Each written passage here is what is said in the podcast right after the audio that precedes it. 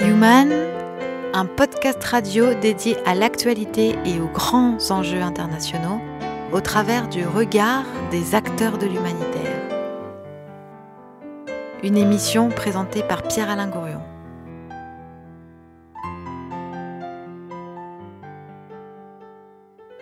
Déborah Nunes, bonjour. Bonjour. Merci d'être euh, avec nous, pas très loin du parc de la Tête d'Or, où vous êtes euh, venu en tant qu'architecte et en tant qu'urbaniste au dialogue en humanité. Qu'est-ce qui fait, Déborah Nunes, que les organisateurs vous ont invité? Pour quelles qualités qui seraient les vôtres? Je crois que c'est parce que nous sommes très en phase. Ce que je fais au Brésil depuis des années, des années, des années. Donc, cette recherche d'un monde meilleur dans la pratique, donc les pratiques du futur émergent, comme on parle. Euh, je les pratique depuis, depuis toujours. Et donc, nous nous sommes rencontrés comme ça par l'intermédiaire d'Henrienne de Chaponnet, une grande dame des dialogues en humanité, et Patrick Viveret, et Geneviève Ancel. Ils ont voulu montrer en 2009 ce que nous, on était en train de faire au Brésil. Donc, ils m'ont invité. Depuis là, beaucoup de choses se sont passées, mais nous sommes toujours en phase. On a, d'une certaine manière, construit un mouvement international depuis cette époque. Voilà, donc nous allons bien sûr euh, en parler dans cet entretien qui est un portrait euh, de fondateurs d'ONG euh, ou de, personnalités qui ont quelque chose à dire sur l'écologie sociale et solidaire, sur l'humanitaire et voilà sur sur les problématiques dans lesquelles on se trouve actuellement. Mais pour vous accueillir, j'ai pensé que la musique serait ce qui aurait de mieux. Et donc, euh, j'ai proposé à Eli Osipovic, qui est un, guitariste, un excellent musicien, eh bien, d'introduire, d'introduire notre, notre entretien par quelques notes de musique euh, qu'il va vous offrir comme un hommage. Merci. Quelle belle idée, merci.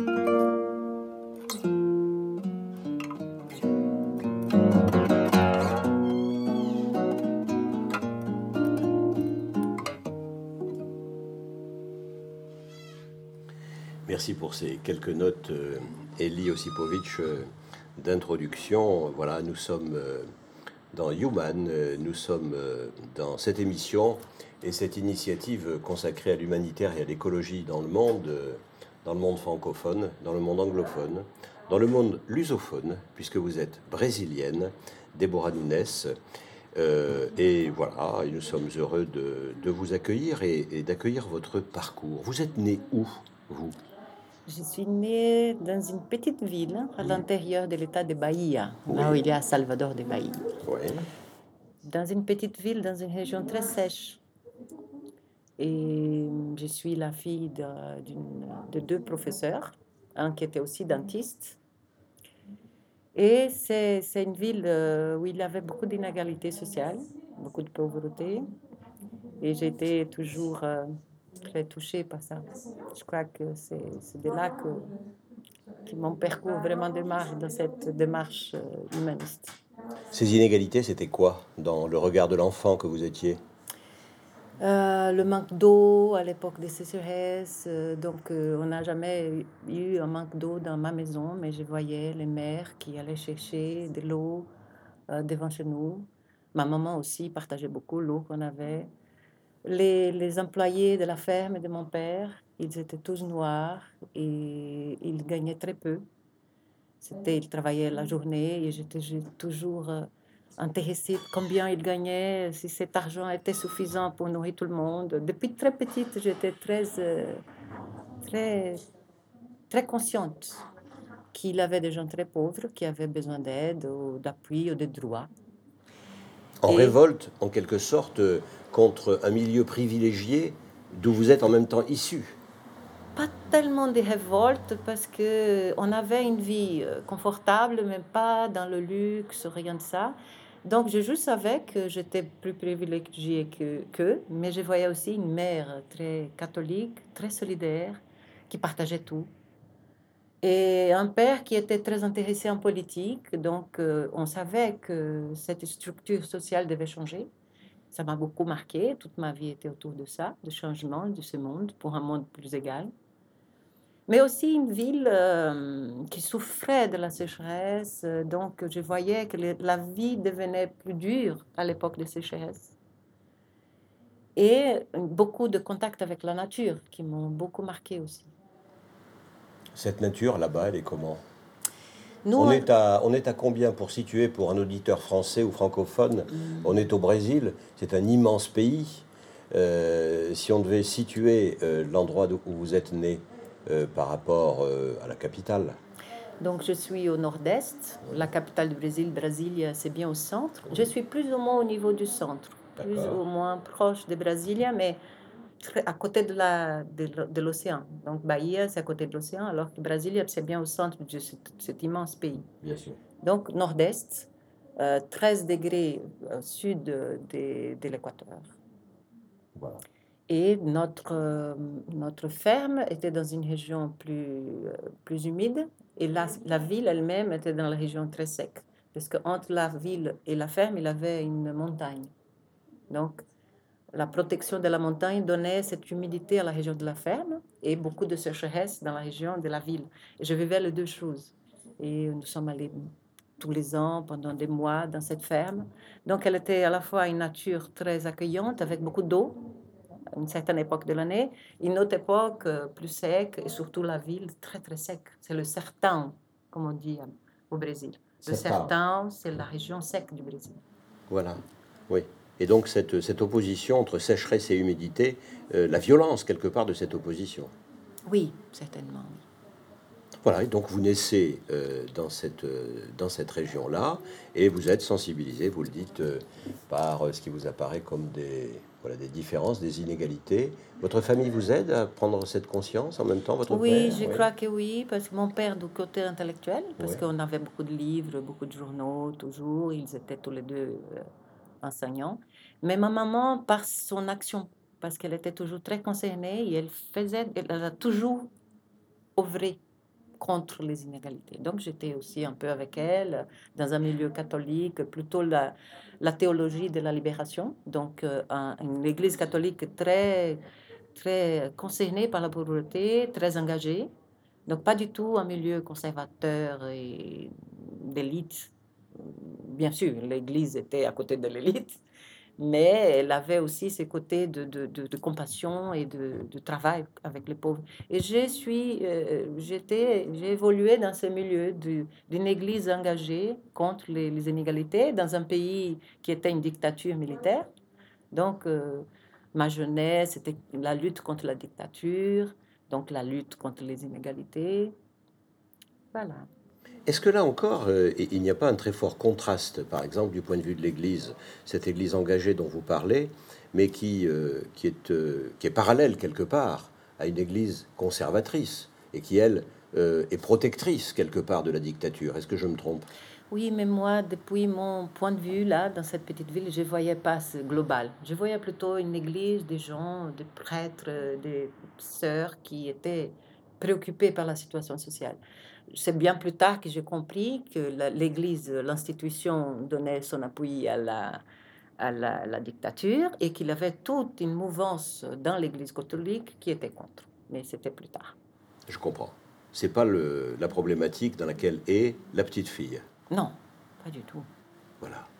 et alors cette petite fille, retournons-y, tiens. Ça fait du bien de repartir dans son enfance. Oui, cette petite fille avait beaucoup de liberté. Oui.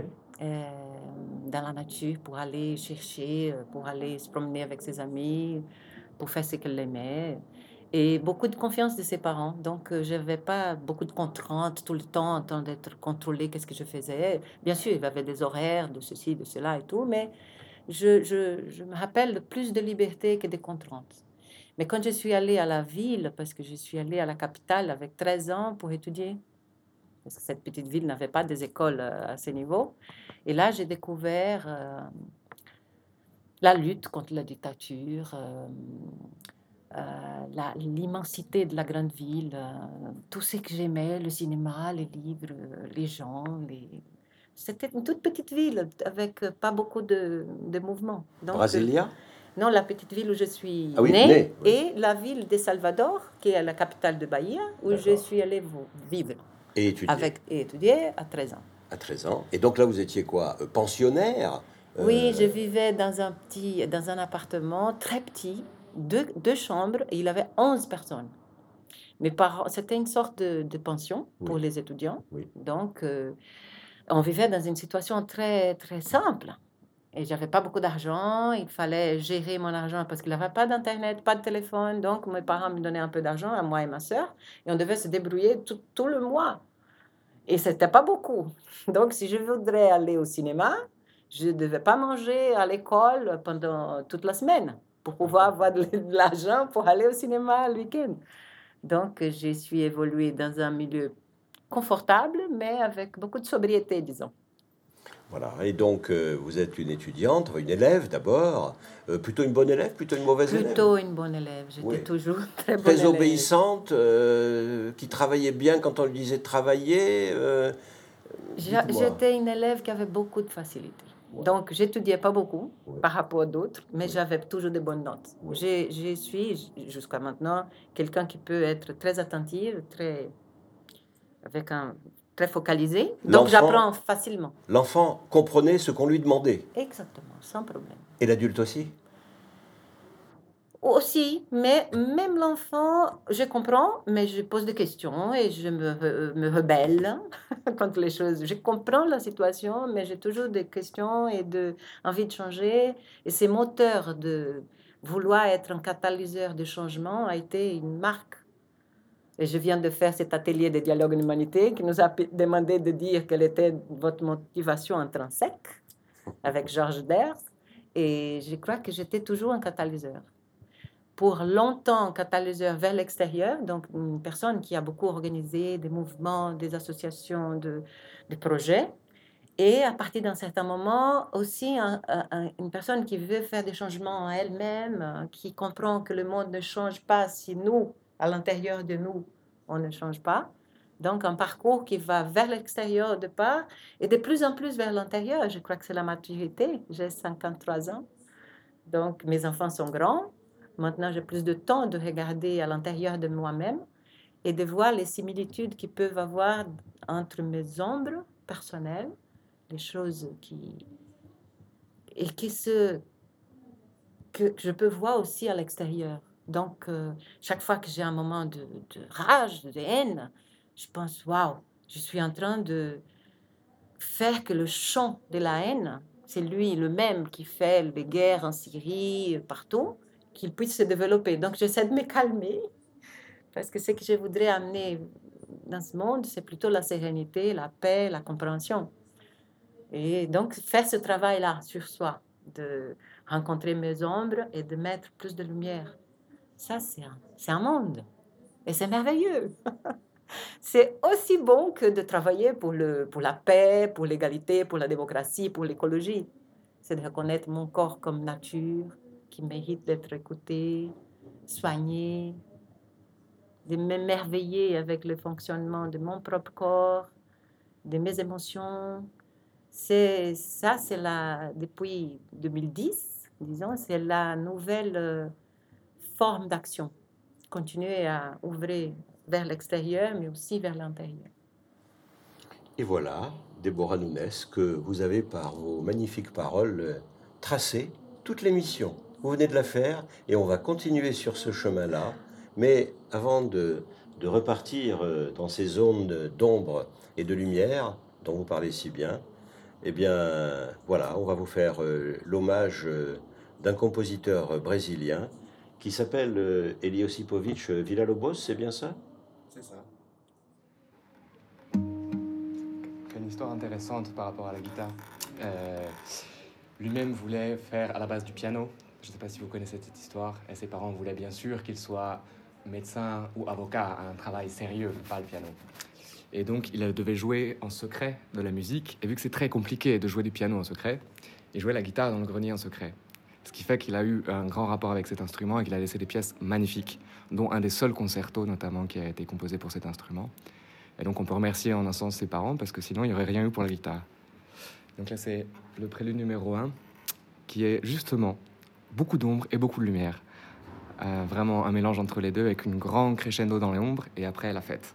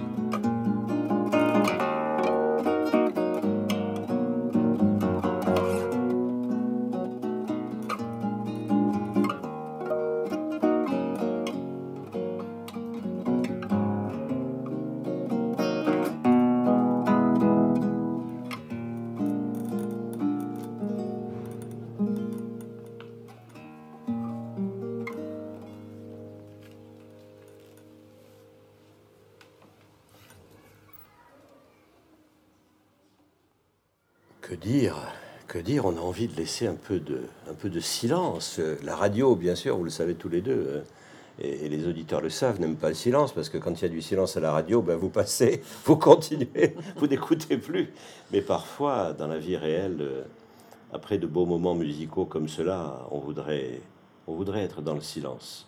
Dans le silence intérieur euh, dont vous parliez il y a un instant, Déborah Nunes, voilà, nous sommes dans Human, nous sommes dans un portrait, aujourd'hui celui de Déborah Nunes, architecte urbaniste, euh, voilà qui nous parlait de, sa naissance euh, vers Bahia, là-bas, euh, au nord-est du Brésil, de ses origines, et qui va nous parler eh bien, de sa formation.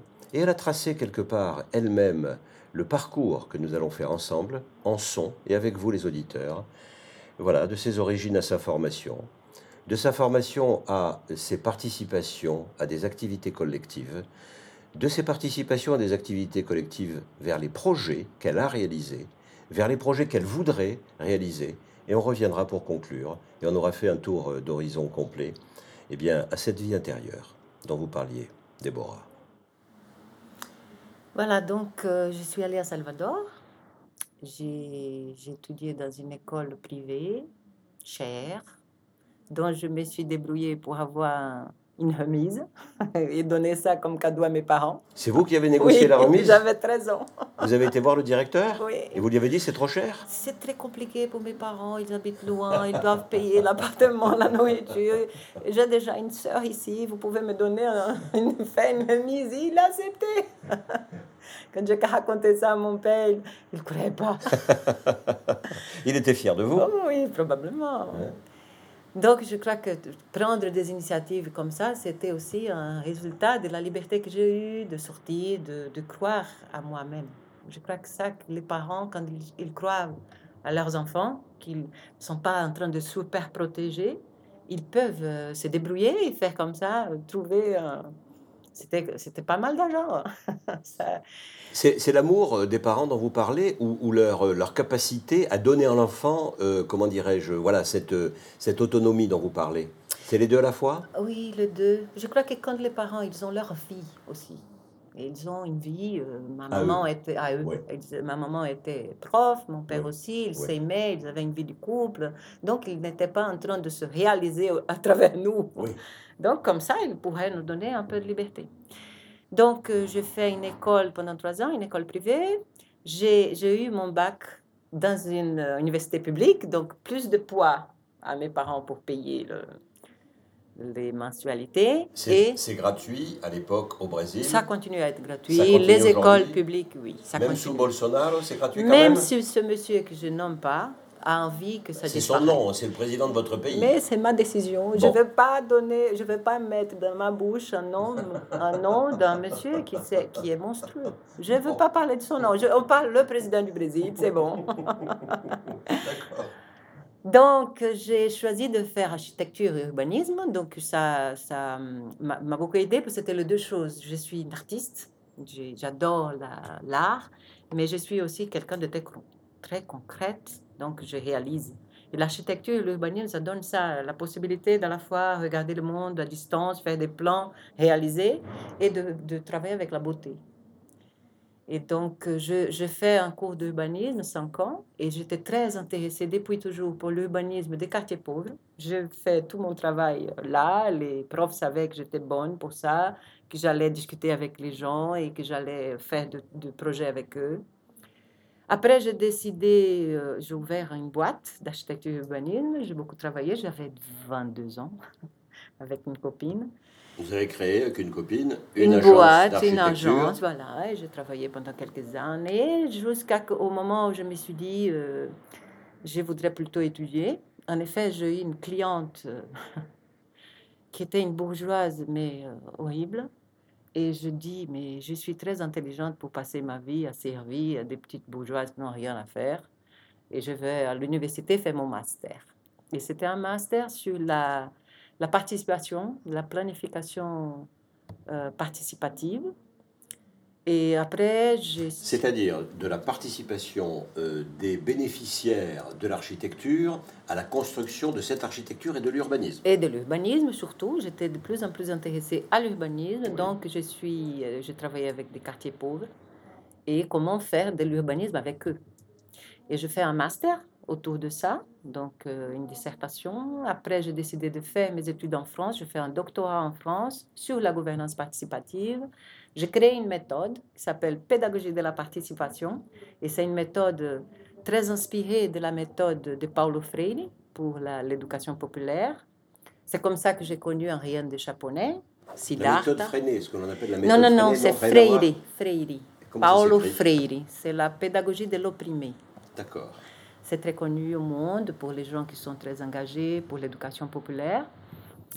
Et donc, je suis venue en France pour faire ce doctorat. Je crée une méthode particulière. Je l'ai vécue dans un quartier pendant un an et trois mois. J'étais avec eux, avec eux, en train de construire un quartier en dur. C'était à Bahia, à Salvador. À, Bahia. Donc, je fais Dans le cadre de votre doctorat voilà. en France. J'ai un travail de terrain et je suis revenue au Brésil pendant un an et trois mois pour faire, pour tester cette méthode de participation des habitants. Après, j'ai écrit un livre qui a été publié par l'UNESCO. Et après, je suis revenue au Brésil. On va dire le titre du livre au passage. C'est la pédagogie de la participation, qui c'est le, le, le, titre de, de la méthode. Publié chez en France, à l'UNESCO, on peut trouver sur mes Deborah Nunes, Pédagogie de la participation, on va sur le, livre, il est en ligne. Au Brésil, je l'ai publié euh, euh, donc en portugais quatre ans plus tard. Et je, après, ensuite, j'ai publié plusieurs livres. Ils sont comme des suites à ce premier livre, parce que j'ai travaillé avec l'économie sociale et solidaire, et j'ai travaillé une méthode d'incubation des coopératives à partir de la pédagogie de la participation. Et ça a été toujours comment aider les gens les plus démunis à s'exprimer avec leurs mots, leur donner du courage d'entreprendre, soit dans l'urbanisme, soit dans les coopératives, et toujours avec cette préoccupation qui est aussi une, inspiration de Paulo Freire qui vient de l'écoute. Si on regarde les gens comme des ressources, si on le voit comme des gens qui ont beaucoup de choses à faire, à donner, beaucoup de talent, ils peuvent aussi se regarder eux-mêmes comme des gens qui ont une potentialité. La méthode pédagogique de la participation, c'est ça plutôt. Comment on peut aider les gens à se voir autrement, à se reconnaître comme des porteurs d'avenir. C'est-à-dire qu'on est entre euh, les structures, on va dire intellectuelles, données par exemple par les architectes et les urbanistes ou par l'État quand il organise ou quand il essaie d'organiser et de planifier les choses, et puis euh, à la fois la volonté populaire et les désirs qui peuvent être exprimés quand on leur donne la parole évidemment par les plus opprimés. Ah, et pas seulement leur parole, mais leur travail, leur énergie, comment co-créer. Parce qu'ici en France, pour vous, c'est un peu difficile d'imaginer que les villes au Brésil et dans plusieurs pays, elles sont construites par les habitants l'État, il ne, couvre qu'une partie de la ville, la partie la plus riche. Donc les gens sont là en train de co-construire, de, faire d'abord des choses de taudis qu'ils améliorent pendant des générations. Et comment le faire mieux? Comment le faire euh, euh, en, concertation les uns avec les autres? La mairie peut venir, c'était le cas de ma méthode. On, on, discutait avec la mairie, mais les gens faisaient des choses, ils faisaient des moutirons. Moutirons, c'est un travail collectif. Et donc, comment faire le mieux ces moutirons pour que tout le monde soit d'accord, tout le monde soit content? Et s'ils sont d'accord, ils sont contents, ils travaillent. Ils construisent des écoles, euh, ils construisent des crèches. C'est ce que j'ai fait euh, pendant ces un an et trois mois dans le quartier de Villaverde. On a construit une école, on a construit une association d'habitants, on a construit une crèche. Et ma, l'hypothèse de mon travail, c'était si la méthodologie est bonne, quand moi, le catalyseur, quand je sors du quartier, tout va continuer sans moi. Et elle était bonne. Elle était bonne et ça a marché. Et ça a marché et ça continue jusqu'à aujourd'hui. Parce que euh, quand on réfléchit à l'urbanisme, euh, quand on réfléchit depuis la France, hein, on va commencer à réfléchir depuis la France. Euh, voilà. C'est organisé par l'État. Évidemment, l'urbanisme en France, le droit de l'urbanisme en France est quelque chose d'ancien, c'est quelque chose qui a, qui a plus d'un siècle, ce qui n'est pas le cas, évidemment, de tous les pays, et ce qui n'est pas le cas, j'imagine, du, du Brésil. Et on a en même temps l'impression que dans cette structuration urbanistique et architecturale que les autorités donnent, eh bien, les habitants ne s'y retrouvent pas. Voir ce qui se passe dans les quartiers, dans la reconstruction euh, d'après-guerre, etc., euh, etc. Et vous vous dites, et c'est peut-être aussi des choses que euh, l'Occident industrialisé a à apprendre de votre méthode et des pays en voie de développement, vous vous dites, on va faire l'inverse. Bon, bien sûr qu'il faut avoir des connaissances techniques, organisationnelles, budgétaires, etc., etc. Mais on va écouter les gens. Je crois que c'est exactement cette envie de faire les deux choses, c'est-à-dire construire des politiques publiques, mais qu'elles soient à l'écoute des gens et qu'elles aussi, elles rencontrent les talents des gens. Donc, comment euh, construire une participation citoyenne sur des projets de, gouvernement? Et quand j'étais ici, les gens disaient, mais pourquoi il faut consulter les habitants sur des sujets si techniques? Les gens ne comprenaient pas ma démarche. Et je disais deux choses. Une, euh, notre gouvernement n'est pas, leur priorité, surtout à l'époque de la dictature, n'est pas les pauvres, donc ils doivent se débrouiller. Mais euh, il y a aussi le fait que les habitants, ils savent bien plus que les techniciens. Moi, je suis architecte, urbaniste, mais pour faire bien mon travail, il faut que je sache ce que les gens veulent pour leur quotidien. Et, ils savent mille fois mieux que moi, même si je suis brillante, si je fais une école, si je suis à leur écoute. Et ici, c'était étrange, les gens n'écoutaient pas bien. Aujourd'hui, ils écouteraient. Quand mon livre a été lancé en, en 2002, au départ, les gens ne comprenaient pas vraiment cette démarche. Pourquoi écouter les habitants? Très peu après, j'ai commencé à venir en France pour faire des conférences parce que les gens commençaient à s'intéresser à ça. Donc, vous avez vu aussi les limites de l'État tout-puissant, parce que, comme vous dites, les, gens ne sont pas contents. Ils veulent être euh, écoutés et ils veulent aussi certainement participer aux solutions dans leur travail, dans leur intelligence, dans leur capacité d'agir. Une valse, en quelque sorte, entre l'État et le besoin des citoyens? Mauvaise transition, pardonnez-moi, pour Eli Osipovic, qui va nous proposer une valse vénézuélienne, celle-là, de Antonio Laura.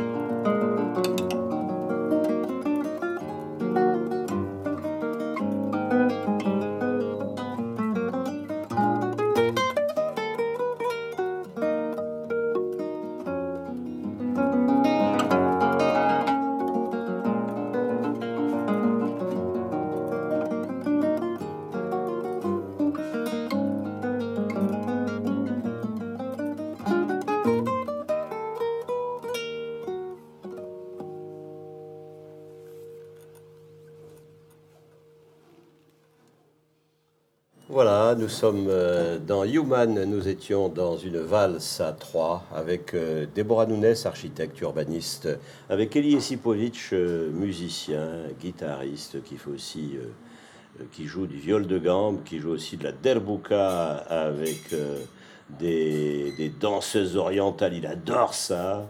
Voilà, et tout à l'heure il nous parlera peut-être, il nous parlera de sa musique, il nous parlera des compositeurs qu'il aime de Villa-Lobos, euh, d'Antonio Lauro, et tout à l'heure euh, de Francisco Tarrega avec sa guitare. Et nous revenons à, Déborah Nunes. Euh, Déborah, voilà, Euh, donc on a bien compris le fil de votre, de votre propos et de votre vie. Il serait peut-être intéressant, j'allais dire presque pédagogiquement, euh, de, nous donner une illustration concrète euh, de ce trajet que vous suggérez, donner la parole aux habitants et de prendre des exemples concrets en France, dans votre pays, le Brésil, et peut-être, sans doute, dans d'autres pays et sur d'autres terrains que vous avez dû fréquenter professionnellement. Je pourrais vous dire, par exemple, l'exemple de ma thèse. Euh, on était dans un quartier pauvre qui abritait des gens qui avaient perdu leur maison à cause d'une tempête qui a écrasé euh, le quartier. Donc on était dans une sorte d'urgence D'une urgence, et les gens allaient s'installer dans ces quartiers, donc euh, reconstruire leur vie. Et j'étais avec eux. Et mon, mon, rôle avec cette méthodologie, méthodologie de la pédagogie de la participation, c'était de leur aider à créer ces quartiers. Les besoins euh, de construire vraiment des, des choses d'urgence, du genre de nettoyage de la rue, euh, d'organiser le, l'école, une école aussi pour les adultes, pour l'alphabétisation, selon la méthode Paulo Freire. Et j'ai passé cette année trois mois en train de leur écouter et de leur impulser à s'exprimer et à agir. Et après, quand je suis revenue en France, donc j'ai eu mon doctorat, ma thèse a été reprise et j'ai publié un livre d'abord en français par l'UNESCO. Et après, quand je rentre, je continue en contact avec ces gens et je, découvre qu'ils leur besoin quotidien, c'est de l'avoir euh, un emploi, une, activité rémunérée. Et je, je compense à travailler avec l'économie sociale et solidaire, donc les aider à organiser des coopératives. Dans le même esprit, donc leur donner du courage, de la force de travailler ensemble, de, l'envie de rêver et de réaliser ses rêves. Donc j'ai passé quelques années, presque dix ans, en train de travailler dans plusieurs quartiers sur l'organisation de coopératives pour qu'ils puissent avoir de l'argent. Est-ce que c'est une méthodologie qui vous paraît ou qui a sans doute été, peut-être été, euh, utilisable, utilisée par des organisations non gouvernementales quand elles débarquent euh, dans une région, après par exemple un cataclysme euh, naturel ou après un cataclysme humain généré par, par une guerre oui, je crois que comme on part de l'écoute et on part du regard sur le talent et pas sur la misère ni la destruction, on voit qu'est-ce qu'il y a de bon, comment on peut nous reconstruire. Et en fait, ce livre que je vous apporté, il, parle de la même chose. C'est un livre, un conte que j'ai écrit sur l'année 2046. Je crois qu'il aura un effondrement par le climat, par la politique, euh, par les questions sociales. Euh, tout ce qu'on voit, ça va nous amener à une situation d'effondrement d'un système. Mais si on regarde ces collapses, cet effondrement comme une promesse, on peut se dire, waouh, mais ok, ce qui va s'effondrer, c'est ce qui ne marche pas. Donc ça va s'effondrer l'idée qu'on peut euh, exploiter la nature. C'est-à-dire qu'on va vers une autre culture, une culture de partage avec la nature, de soins, de reconstruction, de reforestation. Donc, si tu regardes les choses dans un point de vue prometteur, tu as le courage de reconstruire. C'est ce qui fait cette dame, Indra.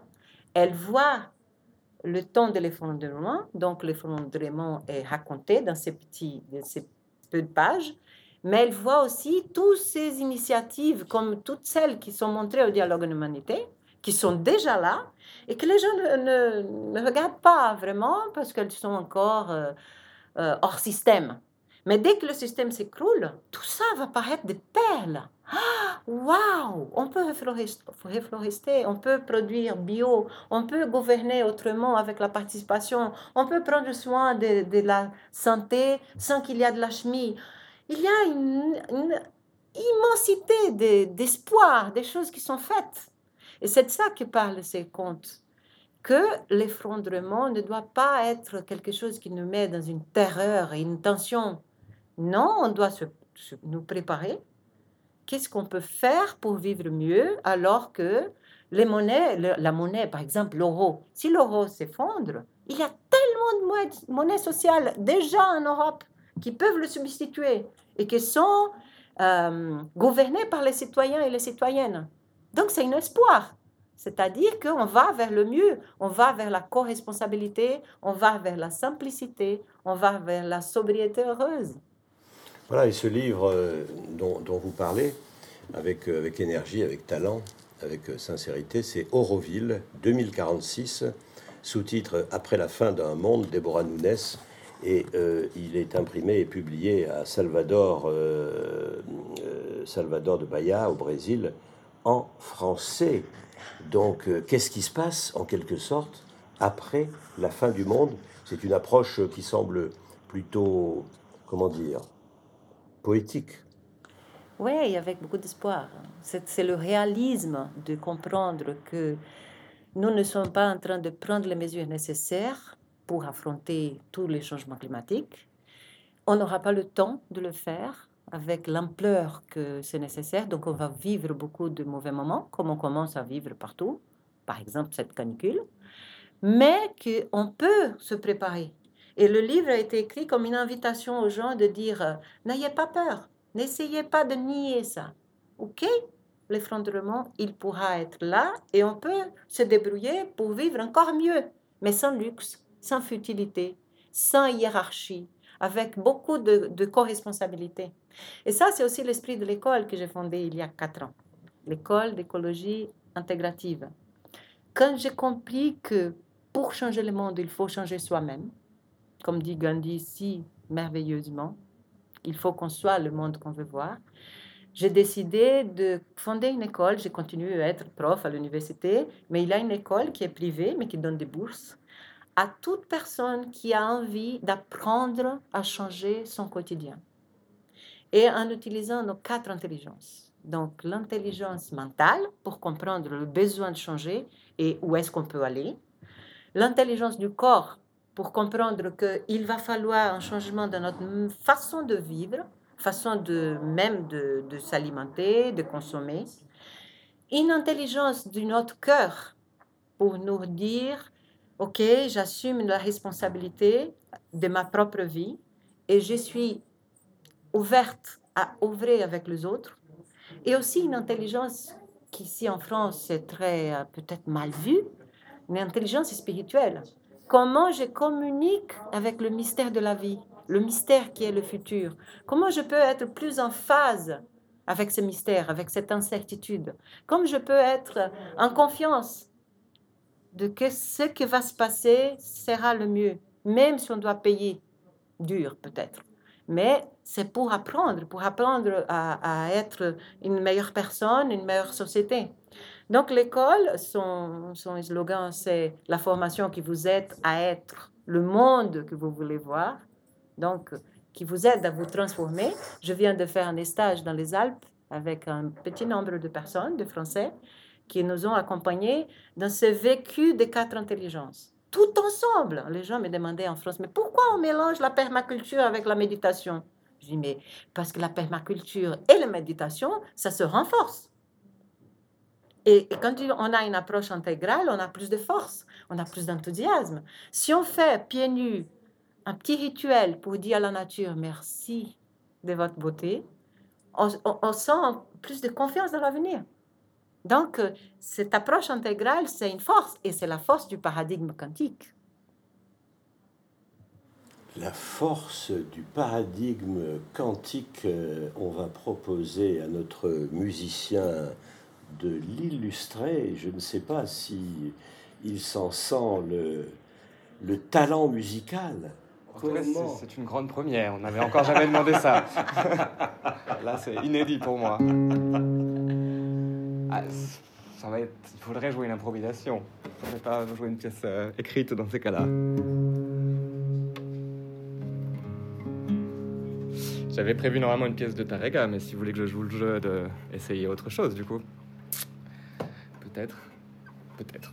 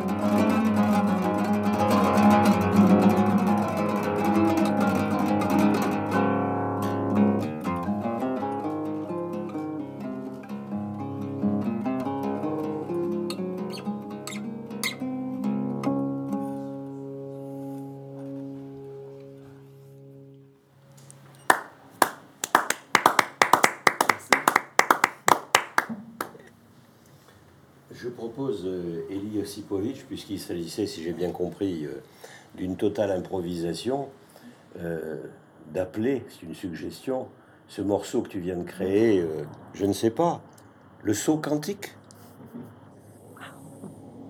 Qu'est-ce que vous en pensez, Déborah Nunes Oui, je pense qu'on a eu un très beau moment qui illustre qu'est-ce que c'est le paradigme quantique. Et je lis votre, je lis votre livre. Euh, je trouve dans la conclusion de votre livre l'idée du saut quantique. L'idée du saut quantique, comme les électrons, il n'est jamais possible de prédire, c'est vous qui parlez, comme les électrons, il n'est jamais possible de prédire quand ils passeront d'une orbite à une autre, à un autre niveau, mais cela dépend toujours de l'énergie reçue. Le saut de maturation après un long sommeil humain aurait pu ne pas avoir lieu, mais l'énergie qui s'était accumulée dans les souterrains de la société, Guillemet, dans le cadre d'initiatives comme Auroville, a créé de nouvelles possibilités de vie.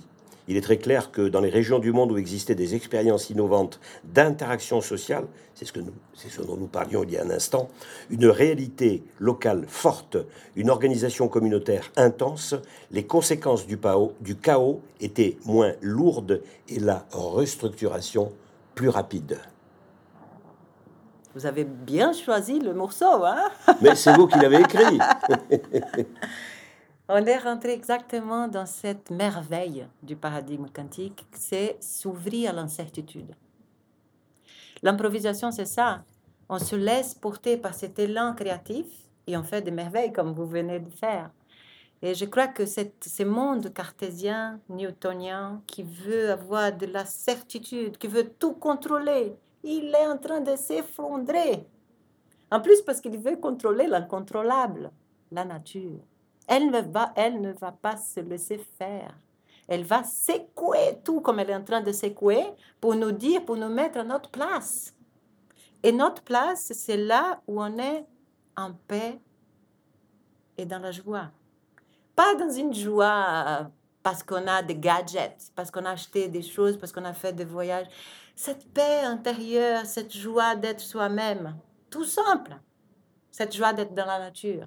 Je crois que tout ce qu'on va vivre, qui va nous secouer, va nous montrer l'essentiel. Notre rapport aux gens qu'on aime, notre rapport à nous-mêmes, notre rapport à la nature. Et ça, c'est ce qu'ils disent euh, les, les peuples ancestraux. Tous, ils parlent de ces rapports aux autres, ces rapports à nous, ces rapports à ce qui nous entoure, cette beauté de la mère Terre. En fait, le, paradigme quantique, pour moi, c'est un portal, un portail, quelque chose qui s'ouvre vers un autre monde, où l'incertitude est la base, l'humilité de l'être humain est, est, un moteur, et aussi cette recherche de ce qui est essentiel. Parce que dans le monde quantique, il n'y a pas de certitude. Dans le monde quanti- quantique, la force de la matière est, aussi grande que la force de l'énergie, de la vibration. Et nous, dans notre monde d'aujourd'hui, on ne sait pas euh, nous relier à la vibration. On l'ignore. On pense que la matière est plus importante, c'est elle qui explique tout. Mais c'est une bêtise. On oublie la moitié de la, de la réalité. Et, et je relis ça beaucoup avec ce monde patriarcal. Parce qu'un monde qui donne plus d'importance aux aptitudes qui sont plutôt masculines perd sa, moitié. Donc c'est un monde qui ne sait pas soigner ni soi-même, ni la nature, ni la, soci- la société. Et, et- et cette euh, aptitude féminine du soin, de la créativité, de, prendre soin des enfants, des, gens âgés, d'être à l'écoute, tout ça, ça c'est une merveille. L'humanité va vivre des meilleurs moments quand on saura écouter et donner plus d'espace aux femmes et aux féminins. Et quand on saura plus euh, dans l'espace de la vibration. Et la vibration, c'est à l'intérieur de nous. Qu'est-ce qu'on aimait qu'on est en train d'être un, espoir comme je suis maintenant? Je suis sûre que vous, ressentez mon énergie d'espoir. C'est pas seulement des mots, ça vient de mon, cœur. Et ça parle. Et, c'est dans tout le sens, c'est ça. Si on fait attention à l'énergie qu'on émet, on est en train de créer un monde meilleur. Est-ce que Eli Osipovitch, sur ce terrain des vibrations, qui sont à la fois des vibrations euh, intellectuelles, humaines, de solidarité, mais aussi musicales, aurait des choses à dire? En tout cas, que c'est évident qu'il y a quelque chose qui se ressent de votre énergie, de l'énergie des gens en général, et de ce qu'à travers ce que, tout ce que vous dites et la manière dont vous êtes habité de ces, idées-là et de cet espoir-là, moi, ça me touche. Depuis le début de l'émission, je dis rien, j'écoute. Et j'ai été parcouru de nombreux frissons. Et c'est très agréable. On, on, a quelques années de différence pour quelqu'un de ma génération aussi. De se dire qu'il y a de l'espoir et qu'on ne va pas juste droit dans le mur et que effectivement l'écroulement, euh, la fin de ce modèle-là pourra permettre de proposer euh, quelque chose qu'il est temps de proposer, qu'il est urgemment temps de proposer. Il y a tellement de choses qui marchent tellement pas et on le sait et on continue quand même à le faire avec cette espèce de phénomène de double conscience que décrivait Orwell, si je me souviens bien, ou Huxley.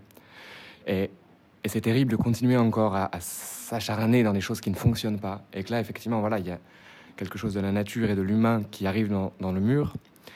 Et de ma génération, c'est assez terrible de se rendre compte de ça. Et quand même, du coup, d'avoir cette idée d'espoir et que la fin de ce modèle-là peut être la proposition d'un autre modèle, c'est du miel. Voilà, Déborah Nunes, euh, le miel de Human, euh, vous venez de le, vous venez de le, donner, vous venez de nous, de nous aider à trouver un chemin, parce que, comme le dit euh, Eli Osipovitch, qui en effet a quelques dizaines d'années de moins que, que moi en tout cas, je ne parle pas de vous, euh, mais vous nous avez dit votre âge. Je suis frappé par le fait que cette jeune génération, oui, est très souvent pessimiste. Et ça, c'est euh, très, très impressionnant. Je travaille beaucoup avec des jeunes pour faire cette émission de radio, avec des services civiques en particulier. Je les remercie, je les félicite. Et très souvent, ils me renvoient par rapport au monde dans lequel on les fait naître. Ils ont 20 ans, 21 ans, 25 ans.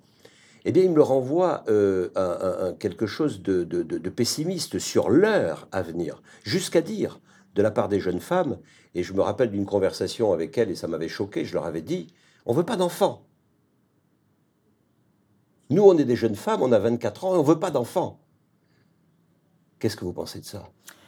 C'est vraiment très triste.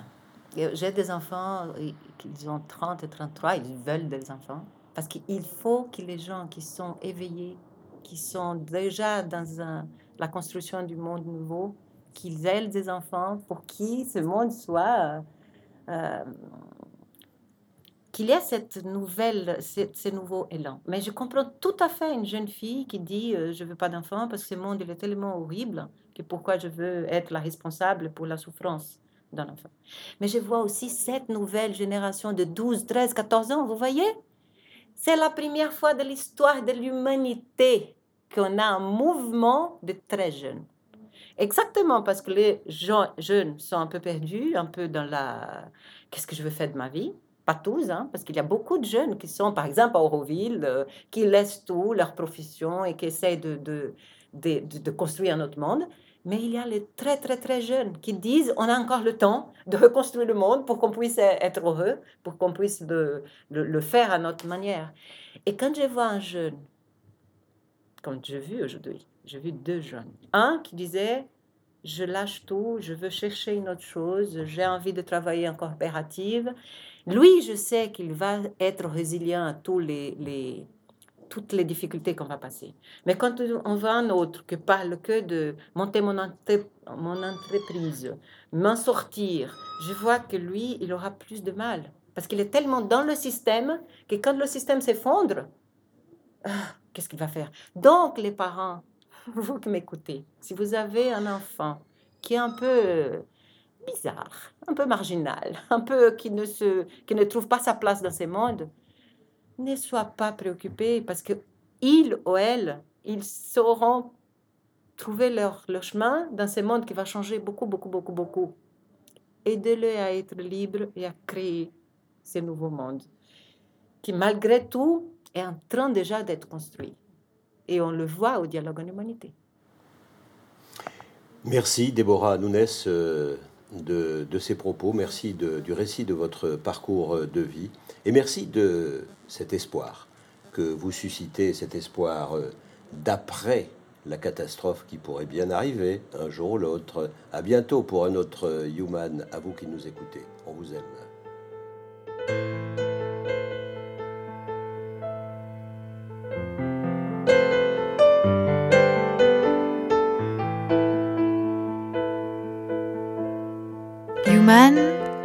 Podcast radio dédié à l'actualité et aux grands enjeux internationaux au travers du regard des acteurs de l'humanitaire.